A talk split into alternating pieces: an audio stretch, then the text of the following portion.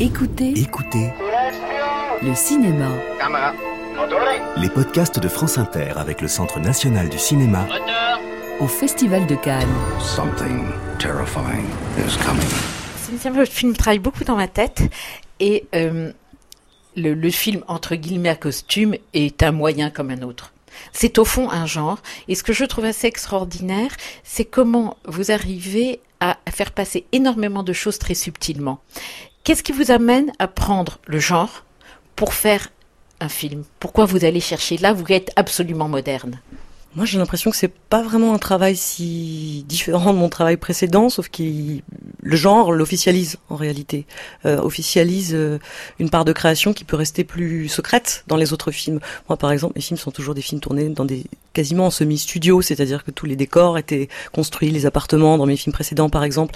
Donc, euh, en réalité, euh, l'opportunité du genre, c'est peut-être l'opportunité de de- d'afficher euh, la part de fiction, la part de romanesque, qui parfois euh, peut être ouais plus plus plus souterraine. Et ça offre, je, trouve que ça rend ça rend joyeux, ça rend courageux.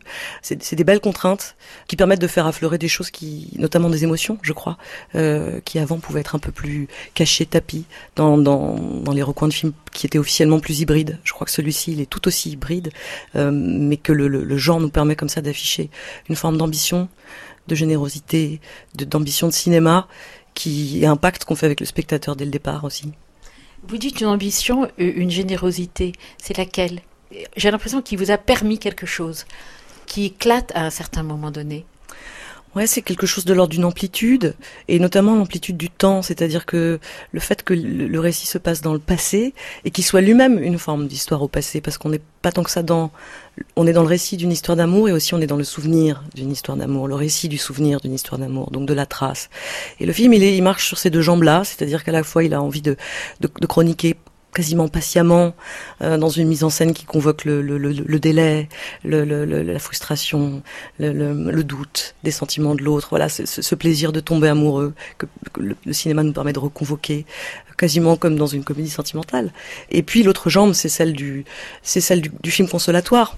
Euh, voilà, moi j'avais envie à la fois de briser le cœur et puis de consoler les gens. Et le, et fait de situer l'histoire dans le passé, je crois que ça, ça m'a permis, notamment dans l'écriture, de, de, de trouver cette forme. On ne peut pas plus romanesque que ce que vous dites là. Briser le cœur et consoler.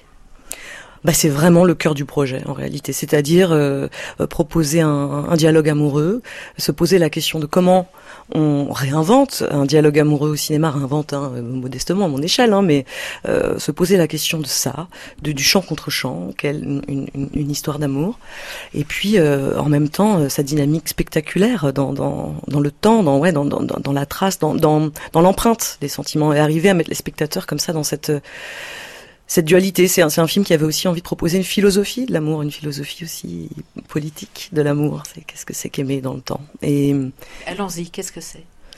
bah, je crois que c'est, je crois qu'aimer c'est toujours au futur. Voilà, je crois qu'aimer c'est toujours au futur et que le film le dit. C'est-à-dire, je crois que c'est un film qui qui qui grandit. Voilà, c'est-à-dire que je crois que même que dans sa forme, il a il a il y a quelque chose qui qui finit par, par s'épanouir et que ça c'est sa sentimentalité quoi et que c'est une senti- sentimentalité qui a beaucoup à voir avec la avec les comédiennes bien sûr euh, mais l'interprétation mais aussi avec beaucoup avec la mise en scène sa patience ses emballements il y a quelque chose de l'ordre d'une acmé bon, je sais pas quoi vous dire d'autre en fait Mais quand vous dites une philosophie politique de l'amour, c'est des mots qu'on n'accole pas d'habitude. C'est pour ça que cette idée me plaît, Mhm. parce qu'elle elle est en filigrane dans votre film, même si vous ne l'affichez pas au départ, elle va naître. C'est- l'idée que l'amour émancipe, que l'amour donne du courage. L'amour émancipe, l'amour donne du courage, le, le, le, le- l'empreinte de l'autre euh, euh, n'est pas un vide. C'est une, absence possiblement, mais ça n'est pas un vide. C'est quelque chose qui va se remplir et notamment se remplir d'art. Je crois que le film parle aussi de ça. C'est un film d'amour et de création, hein, comme c'est, un genre au cinéma, le film d'amour et de création. Il y a pas si longtemps, Phantom Thread, on était un, de Paul Thomas Anderson, on est un, exemple assez flamboyant. Et le, film sera inscrit dans cette tradition-là, parce que je crois que c'est une façon de, poser la question au sein du cinéma comme geste de création de qu'est-ce que c'est que regarder quelqu'un, qu'est-ce que c'est que quoi, c'est la définition de tomber amoureux mais comment, avec quelle, quelles nouvelles idées de, scénariques aussi. De, voilà, là on est sur une, peintre, une, modèle. Euh, c'est aussi comment inclure le spectateur là-dedans. Voilà, moi c'est toujours ça mon beau souci, c'est-à-dire euh, comment le spectateur, et c'est pour ça que les films d'amour c'est merveilleux, parce qu'on peut vraiment le penser comme ça, se met, comment un dialogue amoureux s'installe entre les personnages et comment cette, cette langue qui devient celle du film, le spectateur se met à la parler et en réalité elle devient sienne quoi. Et moi j'aime toujours penser la fin des films comme des moments de euh, justement de, cinéma c'est-à-dire de cinéma qui se dévoile c'est-à-dire un endroit où le spectateur a la place pour lui-même. Euh, et je trouve que ça c'est très important dans les films d'amour. Moi les films d'amour qui m'ont marqué c'est toujours des films qui laissaient la place où il y avait où j'avais une place euh, en tant que spectatrice. Et le, le, film il est un peu construit comme Titanic voilà ça nous permet de raconter des choses sans les sans les dévoiler.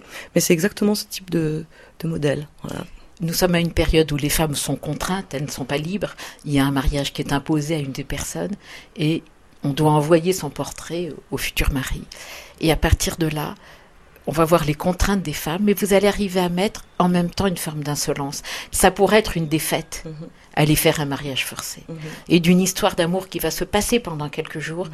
vous dites, c'est pas une défaite. Quel, est, quel est ce jeu que vous faites?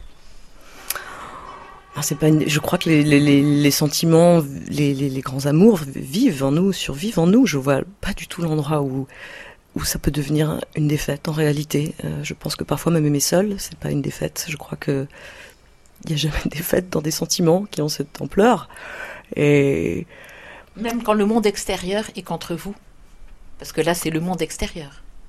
Oui, mais il s'agit pas de ça dans le film. Le film d'ailleurs ne joue pas du tout avec une dialectique de euh, du possible. Euh, c'est pas ça son, son régime narratif, c'est pas justement. Euh, il est plus libre que ça, je crois. Elles sont plus libres que ça aussi. Dans les destins empêchés, euh, il y a voilà, on fait aussi avec ce qu'on a et ce qu'on peut avoir l'opportunité de vivre. Et je crois que le film, il est très au présent pour ça. C'est d'ailleurs euh, l'endroit où je pense, euh, parce qu'il y, a plusieurs façons de ranimer des femmes du passé. Euh, on peut jouer, on peut jouer l'inversion, on peut jouer l'anachronisme. Quand on a Adèle Haenel en plus, qui est quand même une, une proposition de féminité extrêmement contemporaine, un corps mobilisé sur une nouvelle forme de féminité, plus hybride. Bon bah, on peut, on peut tout à fait lâcher les chevaux à cet endroit-là. C'est pas ça qu'on a fait. On n'a pas tenté de de ramener euh, le, le, le, film dans le contemporain. On a, on a tenté de ramener du contemporain, euh, le contemporain de ce temps. Euh, et certes, voilà, il y a toute la vérité historique sur laquelle on est, on s'est, on s'est fondé, appuyé. Et puis il y a la vérité des cœurs. le grand enjeu de la reconstitution, pour moi, c'était la reconstitution de la vie intime, c'est-à-dire ouais du cœur, du cœur de ces femmes qui, quand bien même euh, vivent dans des, des mondes qui les qui les empêchent beaucoup, elles connaissent les règles de ce monde, elles ont pour autant des désirs, elles ont pour autant euh, des, des, des, réflexions, elles ont des des, des échanges intellectuels, elles, elles elles, vivent quand même pleinement leur vie d'être pensant, euh, désirant, et c'était ça aussi le film, c'était leur rendre ce cœur, leur corps sans justement y aller euh, par, contraste, mais dans la, la tendresse, la patience du regard. Il y a une forme d'insolence douce, mais forte dans votre film. Oui, ben, j'espère, je vous, laisse le dire. Euh, ça vient sans doute de ça. Je crois que ça vient aussi sans doute de cette dynamique d'interprétation qui est très précise et où les personnages euh, échangent beaucoup. C'est un de mes films les plus dialogués. J'avais aussi envie de raconter comment on tombe amoureux, c'est-à-dire euh, pas juste de, personnes avec de, de, jolis physiques qui se croisent dans un ascenseur. C'est vrai que c'est la beauté du cinéma, de la convention, c'est qu'on on croit aux histoires d'amour parce qu'on nous dit que c'est maintenant qu'elle démarre. Moi, j'avais plutôt envie de de, raconter ce que c'est que ouais l'inamoramento, ce que c'est que tomber amoureux et, à quel point ça passe aussi beaucoup par euh, de l'admiration, de l'admiration intellectuelle, du, euh, de, l'humour, du, débat euh, et l'endroit où elles sont, où elles pensent. Je crois que c'est ça que vous associez à l'insolence parce que c'est rare de voir les gens penser au cinéma et les femmes encore plus il restera le souvenir. Chez vous, c'est pas une idée euh, ou gnangnan ou une idée euh, tu auras toujours ça, c'est pas un second best. le souvenir, oui, c'est quasiment une chose active. Le souvenir, oui, c'est une chose active, notamment dans la façon qu'elle a de réactiver les choses et, pas purement l'histoire qu'on a pu vivre ou, nos sentiments, mais aussi le rapport qu'on a au monde, c'est-à-dire euh, le, le, le, rapport qu'on a à la musique, le rapport qu'on a à l'art, le rapport qu'on a au cinéma, le rapport à, à la beauté en réalité. Et je crois que, quand on, aime, qu'on a aimé, qu'on a été aimé, euh, je crois que ça, c'est ce qui enclenche un rapport à la, à la beauté qui est ailleurs. Et euh, c'est ça la philosophie aussi du film, je crois. Et, se connecter au souvenir, un souvenir de son émotion, c'est possiblement aussi la démultiplier, quoi. Et je crois que le film, ouais, euh, parle aussi de ça, du, du, du rapport de, de, la diffusion lente comme ça dans le temps et parfois violente aussi, de, de ouais, du rapport actif que ça nous met par rapport à, aux choses qui nous émeuvent, quoi. Et le cinéma, il peut faire comme ça toute la place à nos émotions. On le sait, nous, là, qui vivons de cinéma, vous, comme, comme, comme, comme, comme critique, moi, comme metteur en scène, et, et surtout, nous, comme spectatrices, parce que c'est surtout ça, notre rapport au cinéma aussi.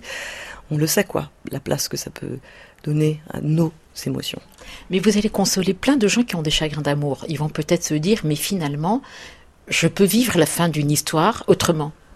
Bien sûr, oui. J'espère. J'espère que. Mais les amours euh, vécus sont des amours reçus. Hein. les amours vécus sont des amours reçus. Et je crois que c'est comme ça. Je crois que le film le raconte, quoi. Et finalement, les, les, le fait qu'il y ait quelque chose qui puisse être raconté dans le temps, avec un milieu, un début et une fin, c'est comme un film. C'est un endroit où on peut recevoir aussi. Ouais. Votre film, il console? J'espère. J'espère, je crois, oui. Vous pensez pas? Moi, je crois. c'est un des rares films où, une, où je ne vais pas raconter le film, mais où une histoire d'amour qui n'a peut-être, qui n'aurait pas pu, chacun verra le film, c'est, durer dans, avoir la possibilité de vivre dans le temps, eh ben on peut en sortir avec de l'énergie et pas juste, il y a peut-être eu un, moment où elles étaient un petit tas sanglotant comme tout le monde, mais on peut en ressortir euh, enrichi. Voilà, on peut avoir comme un moteur, dix jours, un mois peuvent être un moteur pour euh, qui, vous donne la vie. Oui. Bah ouais, je peux pas le dire mieux que vous, quoi. vous êtes vachement romanesque, en fait. Bah oui, mais c'est marrant, mais vous le découvrez. non, mais je suis, je, oui, je crois, et je crois qu'aussi je, je, je, suis plus, j'ai moins peur, et, et que on peut grandir comme metteur en scène, on peut, il y a quelque chose qui s'affirme, j'espère, oui. Merci beaucoup. Écoutez. Excuse me, we're closed. Écoutez. Le cinéma. Les podcasts de France Inter avec le Centre national du cinéma. Toute l'actualité du Festival de Cannes. Les grands débats du cinéma avec le CNC. Les masterclass du festival. Et les archives de France Inter.